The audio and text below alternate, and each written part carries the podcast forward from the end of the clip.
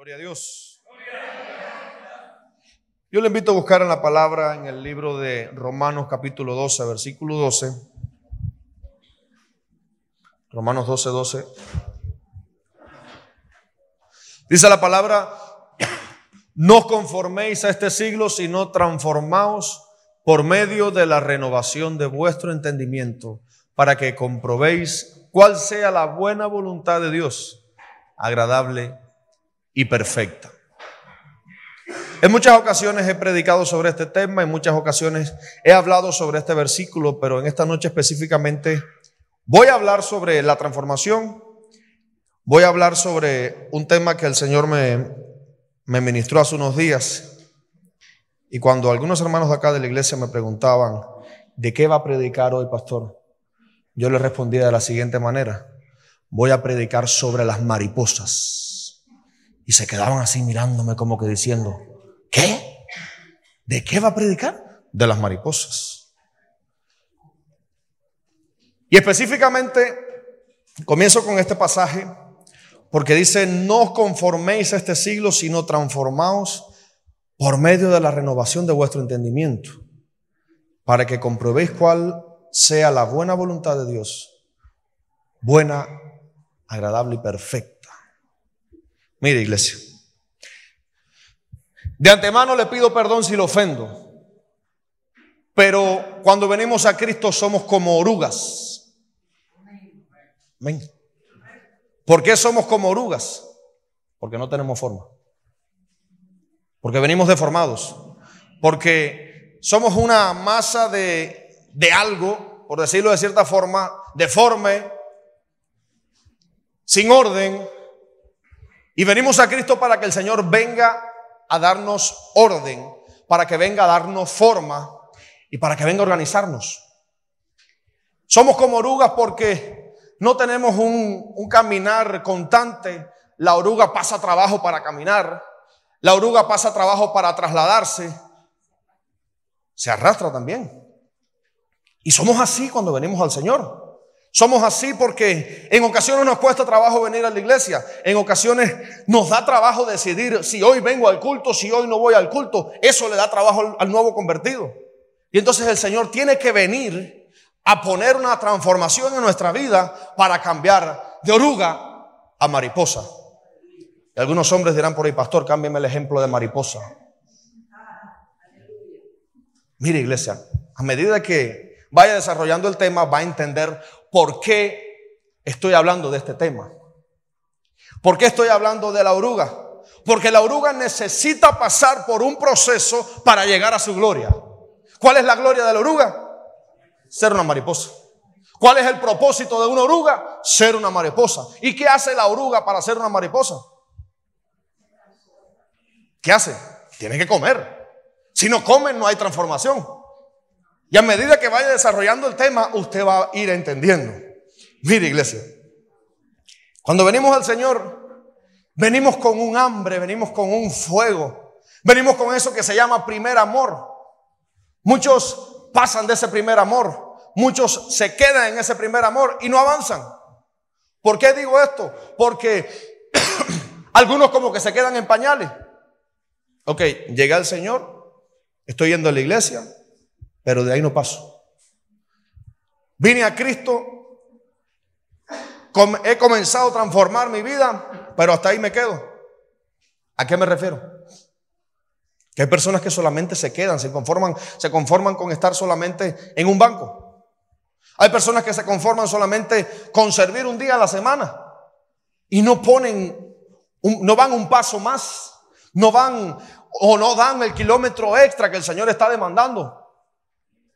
Por lo tanto, vengo a decirte en esta noche que es hora de que comiences a caminar, de que comiences a avanzar en el Señor. Es hora de que entregues ese poquito más. Mira iglesia, en un trabajo, si te dicen te voy a pagar más si das una hora extra, ¿qué vas a hacer?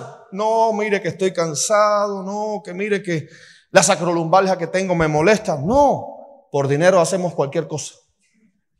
Perdóneme, pero es la verdad, ese es el ser humano. El ser humano por 10 pesos más es capaz de trabajar una hora más.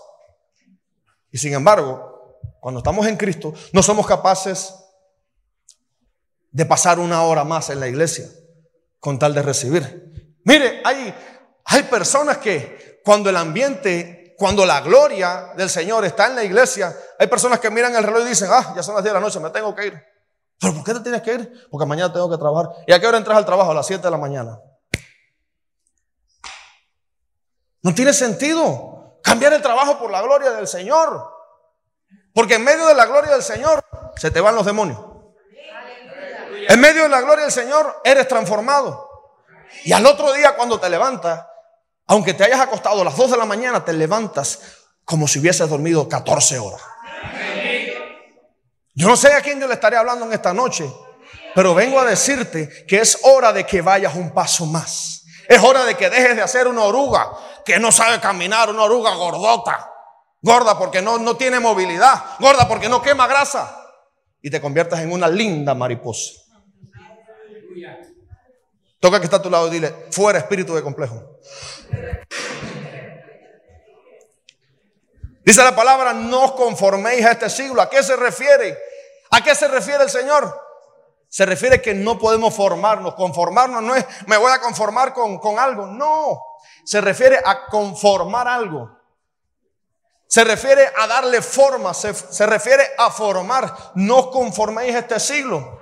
Es decir, no te, no te adaptes a este siglo. No te adaptes a la etapa que estás viviendo. Ah, a la iglesia se va solamente el domingo porque estamos en época de que solamente se va el domingo a la iglesia. Voy el domingo. No te adaptes a las costumbres de este mundo. No te adaptes a lo que la gente acostumbra a hacer. Adáctate a lo que dice el Señor. Dice la palabra, es mejor estar un día en tu casa que mil fuera de ellos. Es mejor habitar en la casa de Jehová que estar en el mundo. Y si en la casa del Señor es donde el Señor envía bendición y vida eterna, ¿qué hacemos en la casa si en la iglesia hay culto? ¿Qué hacemos en la casa si la gloria del Señor se está derramando en la iglesia? Mire, yo le digo algo. Yo me he tenido que quedar en, la casa en ocasiones a cuidar los niños, habiendo culto. Y yo miro el reloj, ocho y cuarto. Volo mira el reloj, ocho y media. Es como que el tiempo no pasa. Es como que me pongo nervioso, me pongo impaciente, porque siento que me estoy perdiendo algo. Siento de que no estoy recibiendo la porción que el Señor quiere para mí darme, la porción que el Señor desea darme en cada servicio. Y sin embargo, yo no puedo entender cómo, cómo hay cristianos que, sabiendo que en su iglesia hay culto, y se quedan en su casa viendo día y noche. O lo último que tenemos ahora sonando en Cuba. Ya no lo dan. ¿Lo siguen dando o no lo siguen dando? Ni se atreven a hablar ahora. Ah, le cambiaron el nombre ahora. Pero mire, iglesia. Ah, me pusieron el trapito hoy. Gloria a Dios.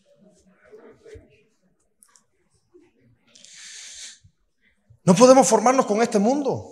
No podemos formarnos a la imagen y semejanza de este mundo. Tenemos que formarnos a la imagen y semejanza de Cristo. Porque quiere que le diga algo. Es muy fácil, escuche. Es muy fácil formarse a la imagen de la tierra. ¿Qué dice la tierra como son los cristianos? ¿Cómo dice la tierra que son los cristianos? Salga por la calle y trate de identificar a un cristiano. No se puede. No se puede identificar. Porque ya el mismo cristiano te habla igual que el mundano. Desafortunadamente es así. Pero trate de, identificar a un testigo de Jehová. Trate de identificar a un testigo de Jehová. A kilómetros se identifica.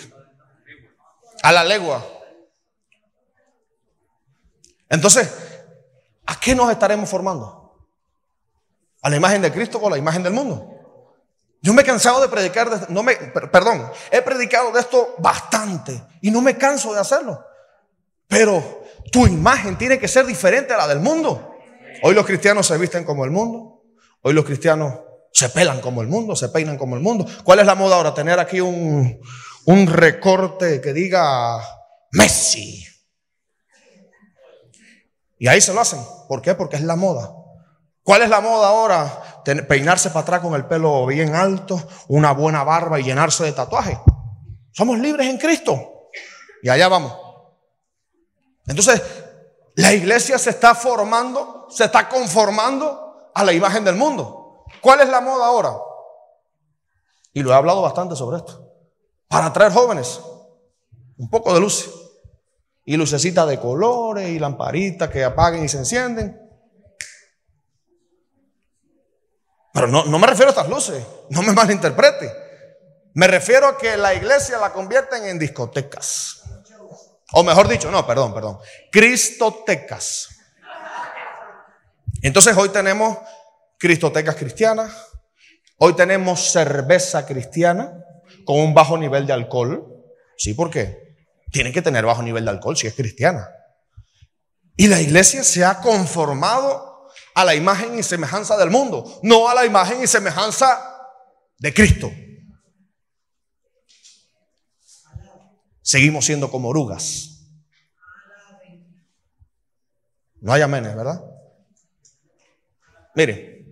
Mire, 1 Corintios 3.2.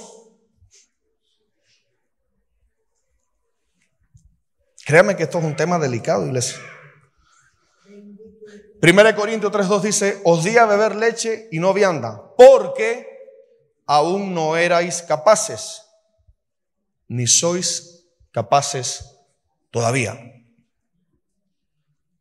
Este pasaje lo podemos interpretar de muchas maneras. Este pasaje lo podemos ver de muchos ángulos. Y uno es que cuando llega Pablo, se da cuenta de que esa iglesia, por mucho que él hubiese deseado darle comida sólida, aún no está preparada para recibir ese alimento sólido. No es porque no tuviera tiempo para comer, sino porque su sistema, por decirlo de cierta forma, su estructura no está lista para hablarle de temas espirituales más profundos.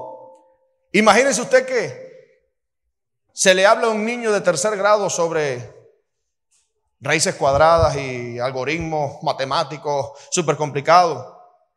Imagínese hablarle a un niño de cuarto grado de, de senos y cosenos y tangentes y cotangentes. Se va a quedar así, te va a decir, ¿de dónde sacaste esa mala palabra? Porque no sabe. Lo mismo sucede en la iglesia. Lo mismo sucede en la congregación. ¿Por qué razón? Porque hay orugas que lo único que están comiendo es hierba, lo único que están comiendo es plantas y, son incapaces de comer una comida más nutritiva. Es por eso que usted le habla a alguien hoy por hoy de la revelación del velo y se quedan así. Y esa falsa doctrina de dónde la sacaste. O le hablas a otra persona de un poquito más, más profundo, con más profundidad, sobre doctrina avanzada, de los temas que hablamos en doctrina avanzada, y lo primero que te dice, eso es del diablo. Porque esa terminología es completamente proporcional a la ignorancia. Perdóneme que sea sincero, pero es la verdad. Cuando no sabemos de un tema, lo que hacemos es tildarlo de satánico. Cuando no tenemos un sustento bíblico para refutar un tema, lo tildamos de satánico. Porque eso es lo que sucede con el ser humano, con las orugas. La oruga que es incapaz de formarse, de meterse en una crisálida, de, meterse en un capullo para convertirse en mariposa, critica a aquellas que se meten en el capullo. ¿Por qué? Por envidia. ¿Por qué? Por envidia. Entonces no permitas que aquella oruga que no ha entrado al, capullo te saque de la gloria en la que estás viviendo. Te haga poner los ojos en el mundo. O que te saque de la iglesia. Porque lo, más fácil que hay es sembrarle cizaña a una persona en su corazón para sacarlo de una iglesia. Por no mencionar ejemplo. Mire, como les decía, el, alimento sólido aporta nutrientes para el crecimiento. Un niño de seis meses físicamente está listo ya para comer alimento sólido. ¿Estoy correcto? Pero depende del niño comenzar a comer ese alimento sólido o no. Hay niños que pueden estar fácilmente hasta los dos años tomando leche de pecho solamente, sin problema. Pero ¿sabe qué va a suceder? Se va a deformar, ese niño se va a atrasar en su crecimiento, se va a atrasar en, en, su peso. ¿Y qué va a suceder? Va a ser un niño desnutrido. ¿Por qué razón? Porque no ha comido ese alimento físico que le va a aportar las, proteínas y los nutrientes necesarios para que su cuerpo crezca, para que su metabolismo vaya al nivel normal. Entonces podemos ver hoy día cristianos con 5, 10 años en el Evangelio que todavía siguen siendo orugas, que siguen pegados a la leche del pecho y se creen cualquier corriente de doctrina que ande por ahí. Ah, tienes algo nuevo de, Ernesto Betancur. Cópiamelo en la memoria. Pero ese no es tu pastor. ¿Tu pastor no es fulano? Sí, pero yo ni entiendo lo que él dice. Eres una oruga. Eres una oruga. Y necesitas comenzar alimentarte con el alimento espiritual que te va a edificar. Y vamos a entrar más profundo en el tema. La palabra transformación, transformación viene del griego metamorfó, que significa transformar literalmente o figurativamente metamorfosis, que significa transfigurar o transformar. Mire, le voy a buscar, le voy a comentar algo y compartir algo que encontré en la Wikipedia. Lo puede buscar ahí. No me lo estoy inventando. Por si tiene alguna duda. La, la metamorfosis es una etapa que pasa en muchos insectos. Están las mariposas de día y de noche, los mosquitos y muchos insectos más. La metamorfosis es el proceso de transformación de larva, de crisálida, de pupa a mariposa, a mosquito. La pupa o crisálida, escuche bien este dato porque fue el que más me sorprendió. Tiene seis patas funcionales, seis funcionales y cinco pares que no le funcionan. En resumen, tiene 16 patas, pero de las 16 solamente le funcionan 6. ¿Qué es el 6? Número de hombre. Es decir, que esta oruga, su caminar es un caminar de hombre, es un caminar carnal, es un caminar terrenal. Y entonces, ¿qué él necesita la oruga para cambiar su caminar? Convertirse en mariposa porque ya deja de, cambia su locomoción de terrenal a volar. Cambia su locomoción aérea. Entonces, ¿cómo vemos hoy día cristianos que después de 15 años estando en una iglesia siguen con su mirada en el suelo? Siguen con su caminar terrenal. Que hoy están bien y mañana están mal. Que pasan un, mes bien en la iglesia y se pasan tres meses sin venir a la iglesia. Diga conmigo, son unas orugas.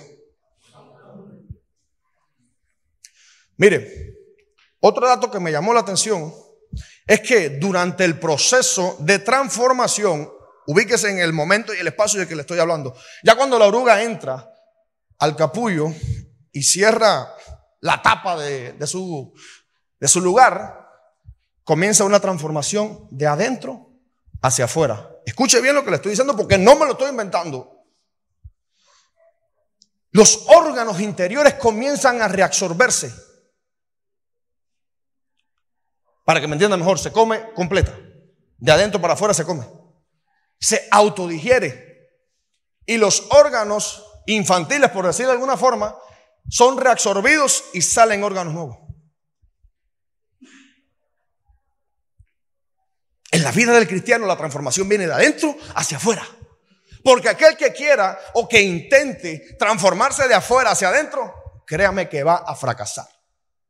¿Por qué razón? Porque puedes venir a la iglesia y decir, ah, yo voy a cambiar mi estilo de vestir, me voy a tapar los tatuajes que tengo, pero ¿qué hay adentro?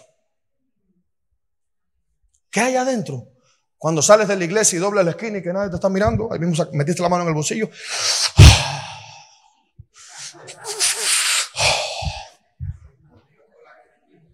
o con o cualquier otro vicio. Porque la transformación está de, afuera hacia adentro. No funciona. Es imposible. Mire, Yo me gradué, de electrónica. Y en la electrónica, aunque no lo parezca, me gradué de electrónica.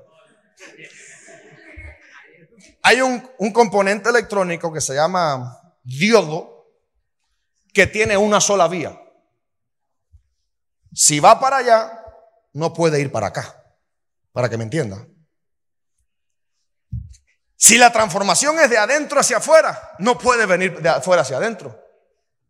Porque como si fuera un diodo, ¿sabe de lo que estoy hablando? No puede entrar. No puede entrar. ¿Por qué razón? Porque no hay vía. No hay paso. Es como una carretera de una sola vía.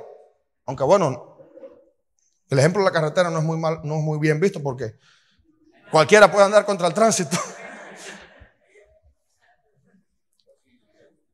No puede ser transformado de afuera hacia adentro.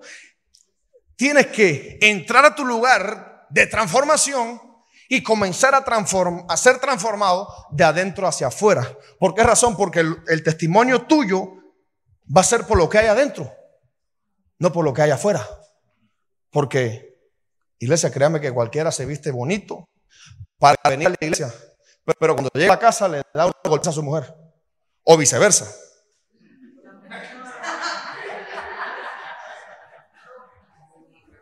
O viceversa. Perdóneme, pero es la realidad. Es la realidad que muchos vienen a la iglesia solo por apariencias. Cualquiera puede venir a la iglesia, pero no cualquiera es capaz de sufrir la transformación que sufre la larva, que sufre el gusano, que sufre la pupa. Se llama así. ¿Por qué razón? Porque lleva un proceso de pasos, las cuales si viola uno, no funciona. Otro dato, cuando la pupa o la crisálida entra dentro del capullo, escuche bien, si las condiciones atmosféricas no son las ideales, no se transforma. Se lo, se lo mastico mejor. Si es invierno, no pasa nada. Si es verano, no pasa nada. ¿Qué sucede? Entra en un estado de reposo. ¿Para qué? esperando al momento indicado para ser transformado. Entonces, me pregunto, ¿de qué vive la crisálida cuando está dentro del capullo? Porque el invierno dura dos meses, el verano dura, fuera de Cuba, dos meses. Por eso que aquí no hay mariposa.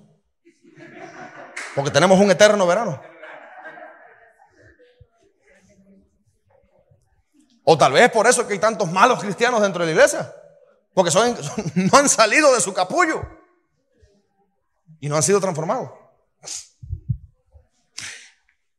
¿De qué depende de esa transformación? Del momento, del clima ideal para ser transformado. Entonces, ¿qué sucede? Tenemos que ver cuál es el momento indicado para entrar a la cámara secreta. Tenemos que ver cuál es el momento indicado para venir a la presencia del Señor para recibir su gloria. Mateo 4.1.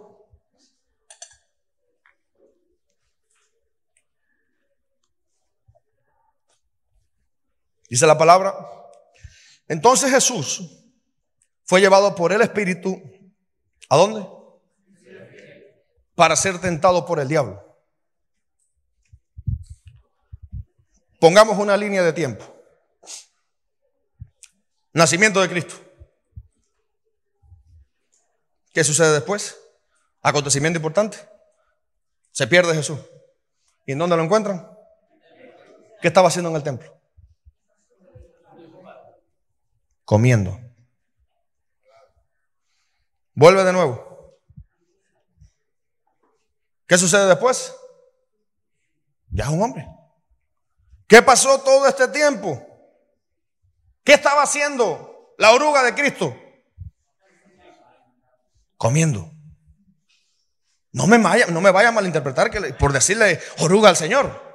Pero la revelación que tuve fue de la mariposa con Cristo. ¿Por qué razón? Porque ya Cristo estando en gloria era como una mariposa en gloria. Déjeme llegar. 15, Así que 18 años después, 30 años, ¿qué sucede? Se bautiza. Cuando sale del agua, usted sabe. Después, ¿qué sucede? ¿A dónde fue a parar el Señor? Al desierto. ¿Qué había en el desierto? ¿Qué era el desierto? La prueba, la tentación. Lo veo de otra forma. El momento de reposo. El momento de transformación. El momento de pasar de ser de larva, de ser de pupa, a ser mariposa. ¿Por qué razón? Porque en el desierto estuvo 40 días. ¿Qué estaba haciendo en esos 40 días? Estaba siendo transformados. ¿Por qué el enemigo no le tentó en el día primero?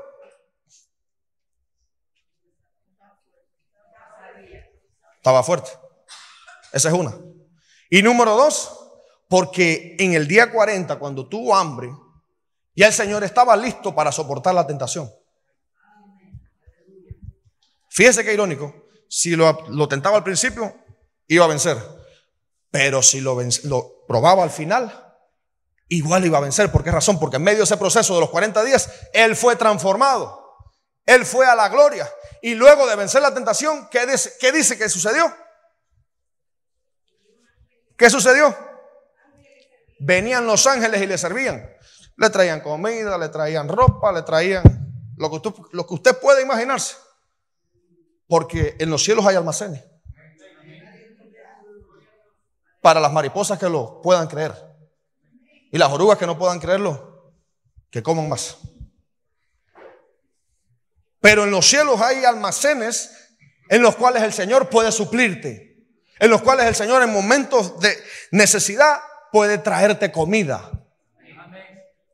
Y no lo digo yo, lo dicen los cientos de testimonios que hay por el mundo de personas que en medio de una, de una selva, en medio del Amazonas, personas le han traído comida recién hecha, caliente y sin haber, una, haber civilización a cientos de kilómetros a la distancia.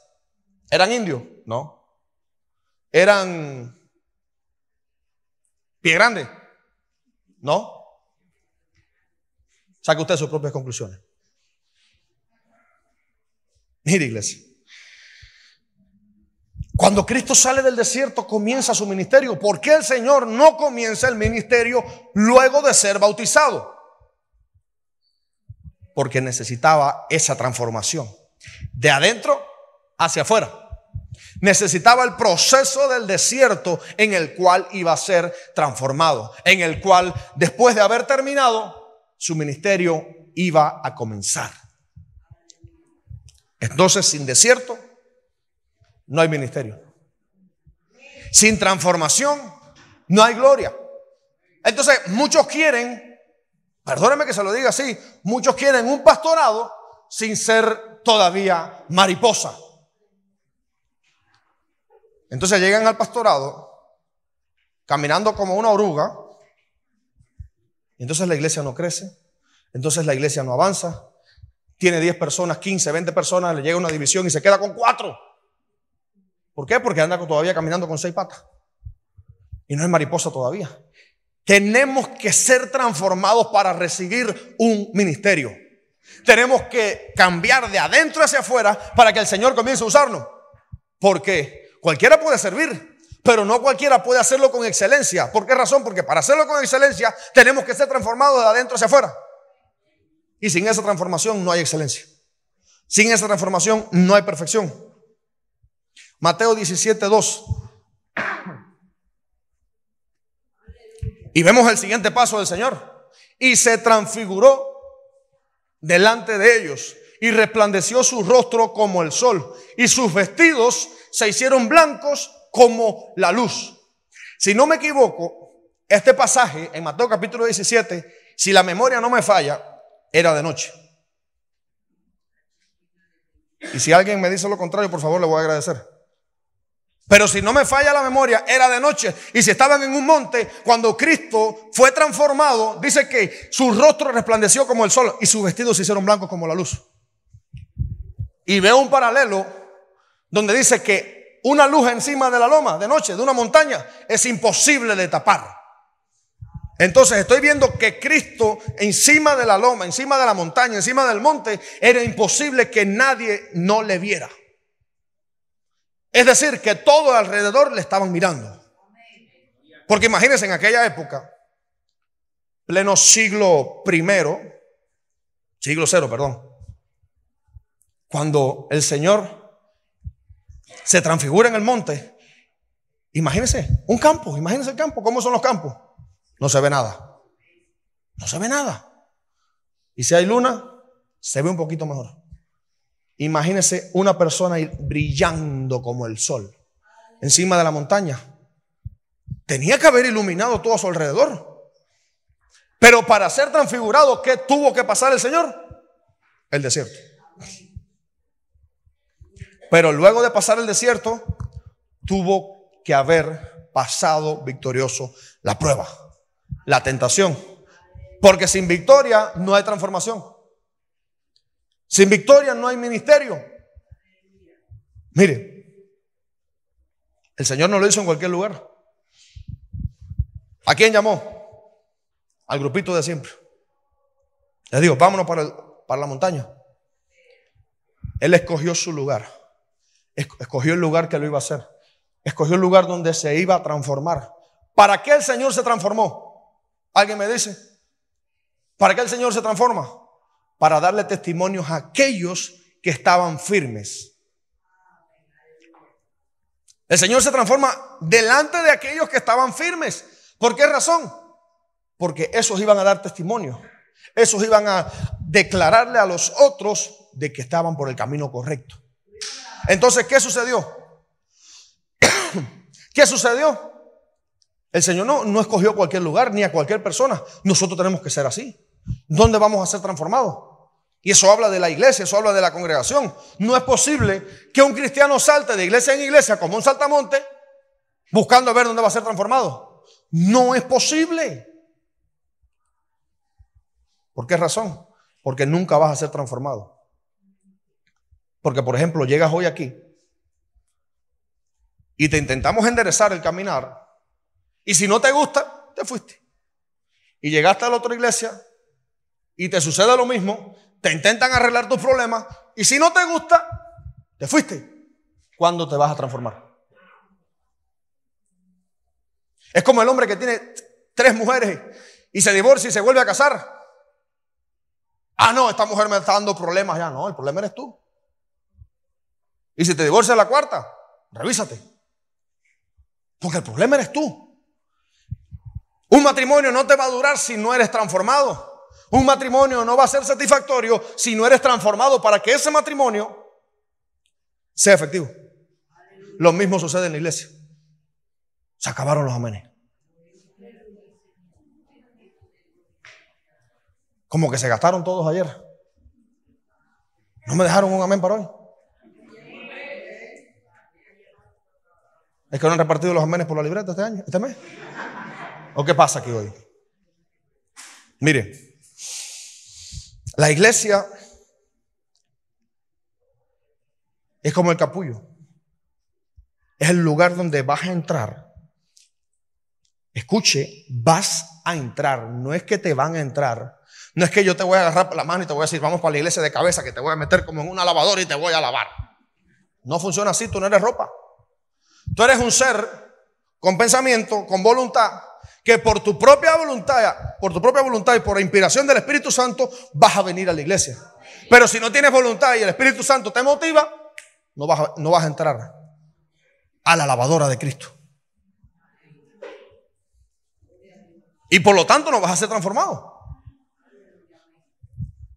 Es por eso que hoy día vemos a tanto cristiano, o que se llama cristiano, llenos de problemas, llenos de ataduras, ¿Por qué razón? Porque no se están, número uno, no están estables en una iglesia. Y número dos, no quieren ser transformados. ¿Por qué razón? Porque son orugas. Y se conforman con la primera, con la leche espiritual, con esa primera fase y estoy bien. Y estoy un mes bien y caigo. Y digo, ay Señor, perdóname. Y vuelvo a caer. Y no se estabilizan.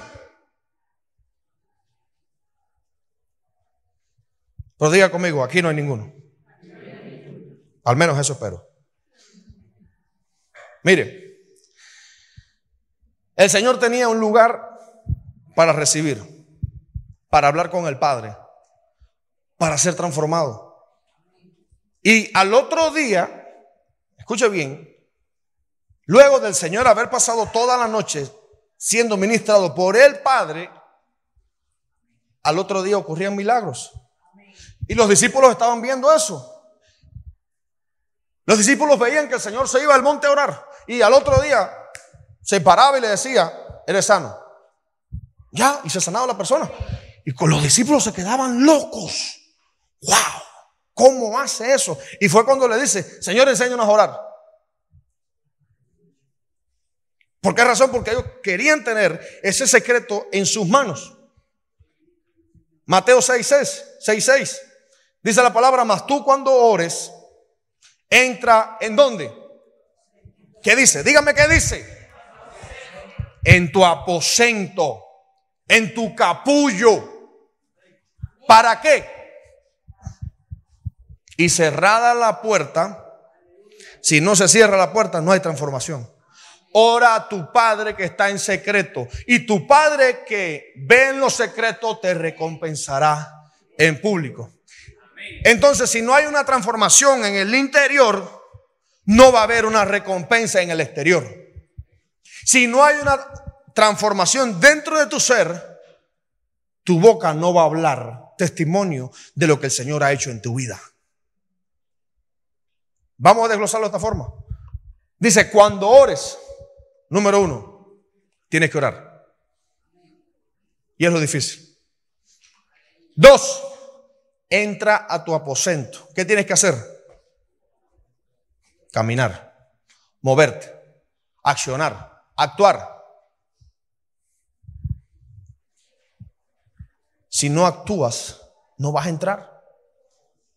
No eres un inválido que haya que empujarte en una silla de ruedas. No lo eres hablando espiritualmente, por decirlo así.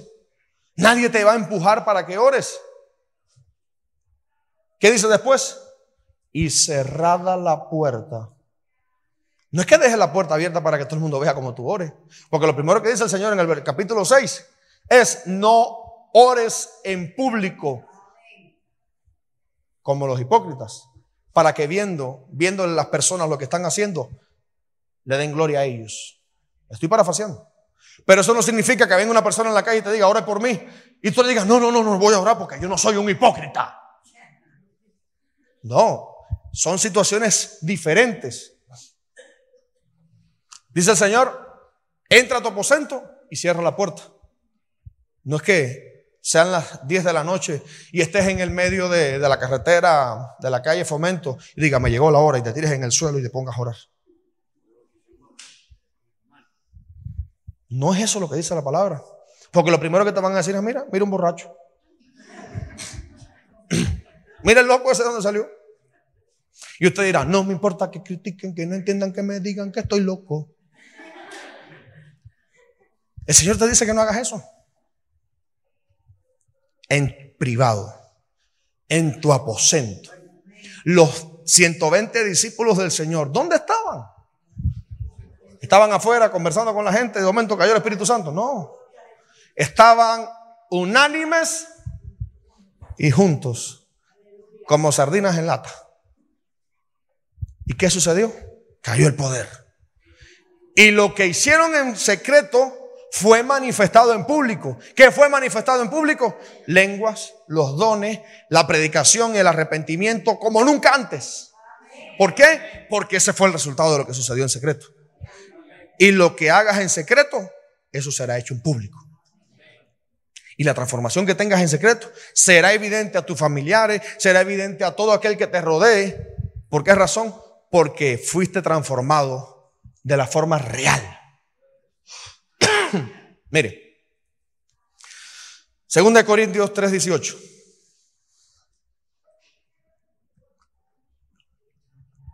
Segunda de Corintios 3:18 dice, por tanto, nosotros todos, mirando a cara descubierta, como en un espejo la gloria del Señor, somos transformados de gloria en gloria en la misma imagen. ¿Cómo? Por el Espíritu del Señor. ¿Cuál es nuestra esperanza? ¿Cuál es nuestro anhelo? ¿Cuál es nuestro deseo? Ser transformados. ¿Cuál debe ser el anhelo nuestro? Ser transformados a su gloria. Tenemos que parecernos a Cristo porque Él es nuestro espejo, Él es nuestra guía. Y si ese es nuestro objetivo, créeme que vas por mal camino. No, pero yo vengo a la iglesia buscando una esposa. Vas por mal camino. No, pero yo vengo a la iglesia esperando que algún día el Señor me, me, haga diácono. Vas muy mal. ¿Por qué razón?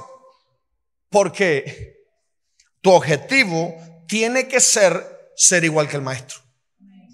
Tu objetivo tiene que ser ser igual que Cristo. Difícil, pero no imposible. Difícil, pero no imposible. No pongas tu vida con un objetivo de llegar a ser alguien, de llegar a ser un, apóstol, de llegar a ser un profeta. Tu objetivo debe ser caminar siguiendo los pasos de Cristo. ¿Por qué razón? Porque la transformación que tengas adentro es, es el testimonio que vas a dar afuera a la gente.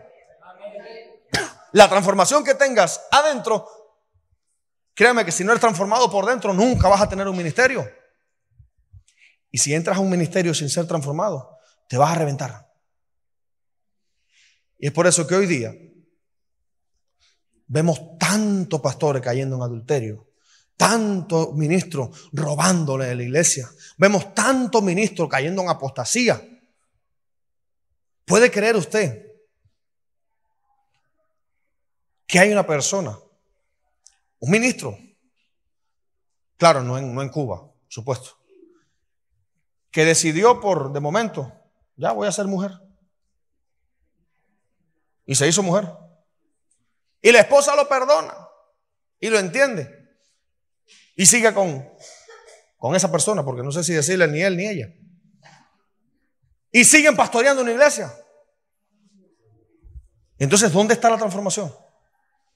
¿Dónde está el cambio? No existe. ¿Cómo es posible que un pastor se divorcie de una persona, de, su esposa, se vuelva a casar y siga en el ministerio? Ah, no, pastor, pero si Jacob tuvo tantas mujeres, ¿por qué yo no? Si Salomón tuvo más de mil mujeres, ¿por qué yo no? Si nada más tengo dos. Hay cristianos que, escucha, esto lo vi, lo vi con mi esposa. Un hombre que llevaba con su esposa 30 años de casado. Era ya un viejo de 50 tantos años, 60 años. Y de momento le dice a su esposa, ¿sabes qué? Me gusta fulana. ¿Qué edad tenía? 25 años. Para hacerle la historia corta, se casa con la muchachita y vive con la mujer.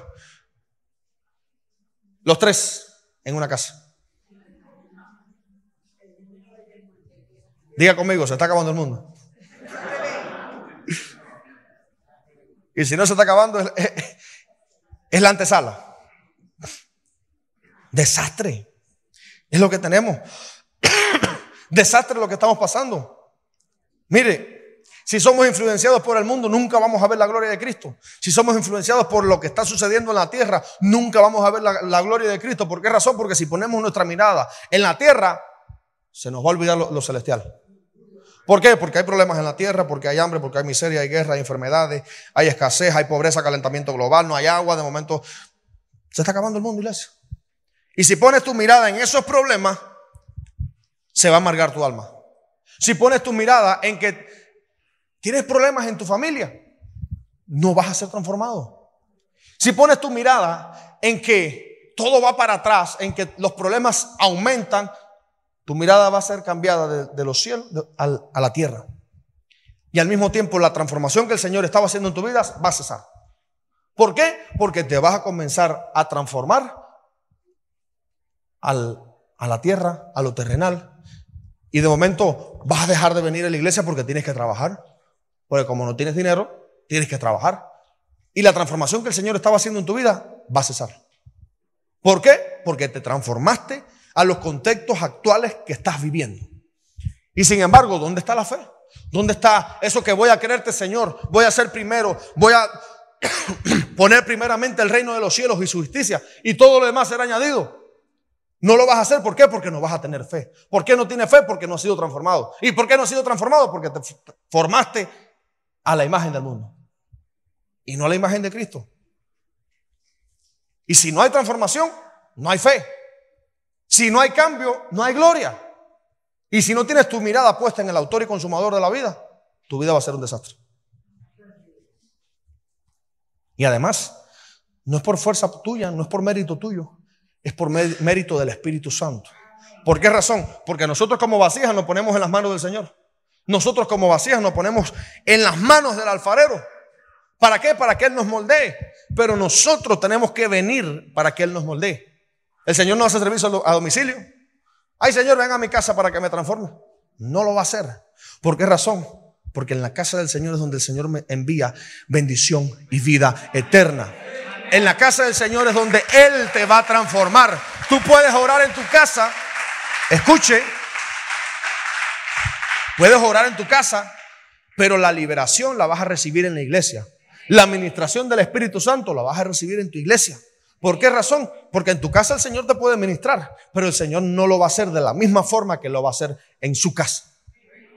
Es como ir a un restaurante. Vas a comer la comida fresca, la comida caliente, sentado en la mesa. Ah, pero si llamas por teléfono y dices, no, quiero que me, que me traigas una pizza a 10 de octubre, número 96. Cuando llegue la pizza va a estar fría. Lo veo de esta forma. No tiene la misma calidad que si hubieras ido al restaurante. Lo veo de esta forma. La oración en tu casa, la administración en la casa no va a ser la misma forma que si fuera en la iglesia. Amén. Hebreos 12, 12. Puesto los ojos en Jesús, el autor y consumador de la fe, el cual, por el gozo puesto delante de él, sufrió la cruz, menospreciando el oprobio, y se sentó a la diestra del trono de Dios.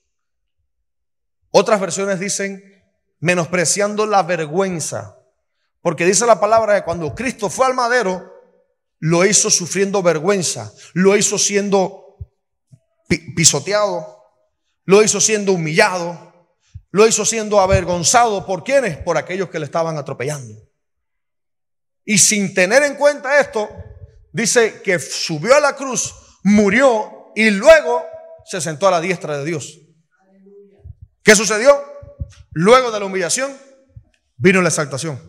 ¿Qué dice la palabra? El que se humillare será exaltado y el que se exalte será humillado. No intentes levantar la cabeza para darte gloria. No, porque yo tengo 50 personas en mi iglesia. ¿Por qué? Porque tengo el método H304. Y ese método me permite ganar 30 almas al mes. ¿De quién es el mérito? ¿Tuyo? No. Dice la palabra que Apolos cegó, sembró.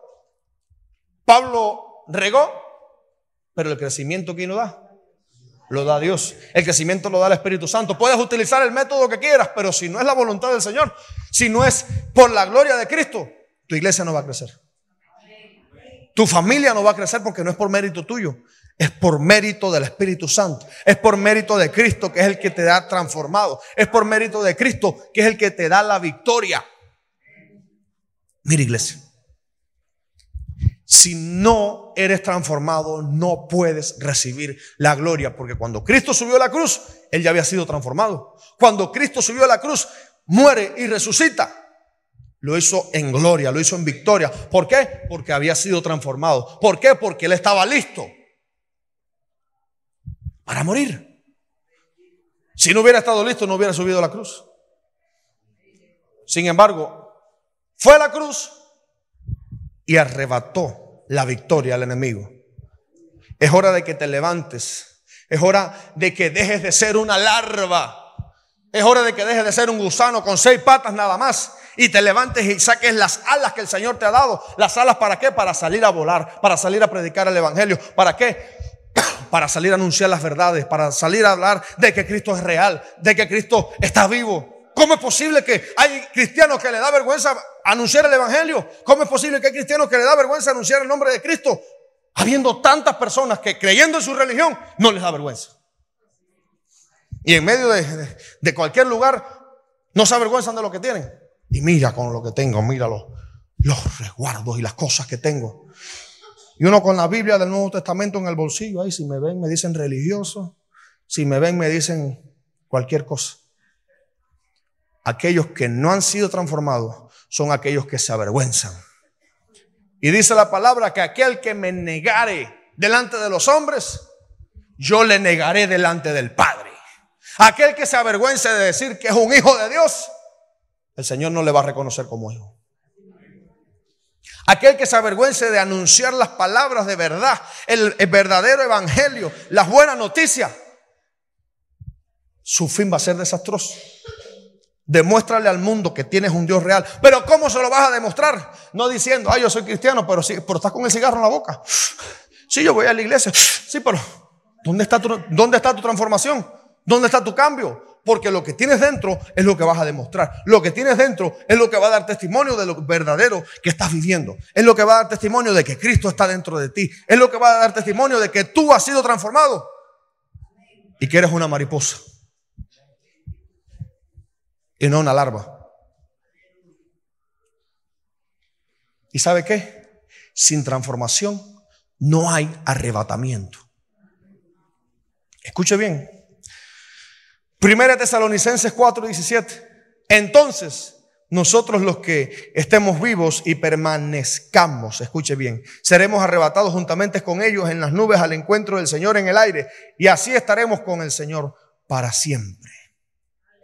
Aquellos que son transformados son los que van a soportar los problemas, son los que van a soportar las adversidades, son los que van a soportar los problemas que hoy día estamos viviendo, porque estamos hoy aquí y no sabemos nada, no, escuchamos de, de las cosas, pero hay países en África donde los cristianos están siendo perseguidos y donde están siendo eliminados, asesinados, aún dentro de la iglesia.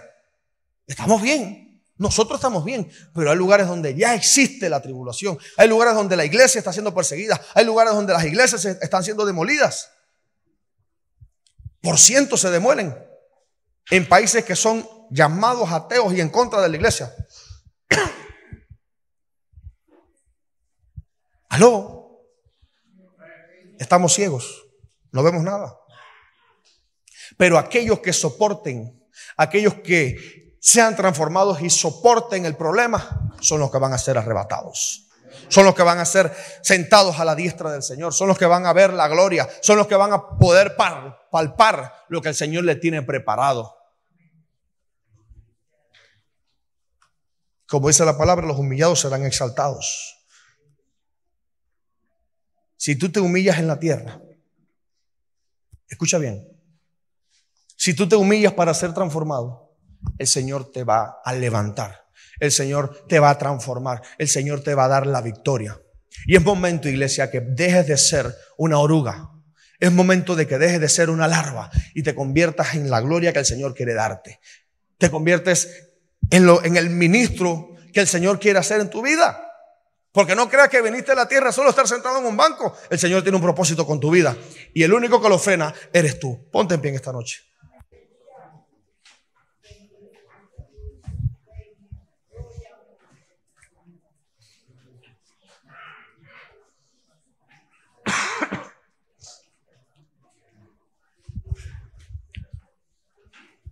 Señor y Dios, te doy gracias, Señor. Te doy gracias, Padre, por tu palabra. Gracias porque sin tu palabra no podemos tener revelación de ti, Señor. Sin tu palabra no podemos ver cuál es tu voluntad, Señor. En el nombre de Jesús, te pido, Espíritu Santo, que estés trayendo transformación a tu iglesia. En el nombre de Jesús. Te pido, Señor, que traigas un convencimiento especial sobre todo aquel que no te ha recibido. En el nombre de Jesús. Espíritu Santo, tú eres quien convence, Señor. Tú eres el que da testimonio. En el nombre de Jesús, te pido, Señor, que estés ministrando el corazón de tu pueblo. En el nombre de Jesús Y quites toda falta de fe, Señor. Y quites todo aquello que está estorbando en tu iglesia. En el nombre de Jesús. Todo aquello que estorba para que tu iglesia no crezca. Lo echamos fuera en el nombre de Jesús. En el nombre de Cristo. Te pido, Señor, que transforme nuestra vida. Te pido, Señor, que transforme nuestra alma, nuestro espíritu, nuestro cuerpo, Señor, para servirte, para adorarte, para agradarte, Señor, en el nombre de Jesús. Espíritu de Dios, queremos ser transformados a tu imagen y semejanza, Señor. En el nombre de Jesús. Mira tu iglesia, Señor. Mira tu pueblo. En el nombre de Jesús. Te pido que cada uno sea transformado, Señor. Quita todo temor, toda vergüenza que no permite que tus hijos anuncien tu nombre. Que no permite que tus hijos prediquen tu palabra, Señor, aquel necesitado. Es tiempo, iglesia. Es tiempo de que prediques al necesitado. Es tiempo de que le hables a tus compañeros de trabajo de que Cristo es real. Es tiempo de que traigas a ese compañero de trabajo a tu, iglesia. Señor, en el nombre de Jesús, te pido que pongas las palabras necesarias. Te pido que pongas en ellos, Señor, las palabras necesarias para anunciar el Evangelio. En el nombre de Jesús. En el nombre de Jesús. Vivimos en los últimos tiempos, Señor. Por lo tanto, clamamos, Señor, para que tú envíes una unción especial a cada uno de nosotros. Una unción de convencimiento, Señor. En el nombre de Jesús. Convencimiento para aquellos que no conocen, Señor. En el nombre de Jesús. Ten misericordia de aquellos que se pierden, Señor. Ten misericordia de aquellos que se pierden. En el nombre de Jesús. Yo declaro en tu vida que hay una transformación genuina. Hay una transformación genuina en tu interior. Y así darás testimonio a todo aquel que te vea de que Cristo es real. De que Cristo está vivo. En el nombre de Jesús lo declaro. Y declaro que tuya es la victoria. Declaro que tuya es la victoria en el nombre de Jesús. Gracias te doy, Señor.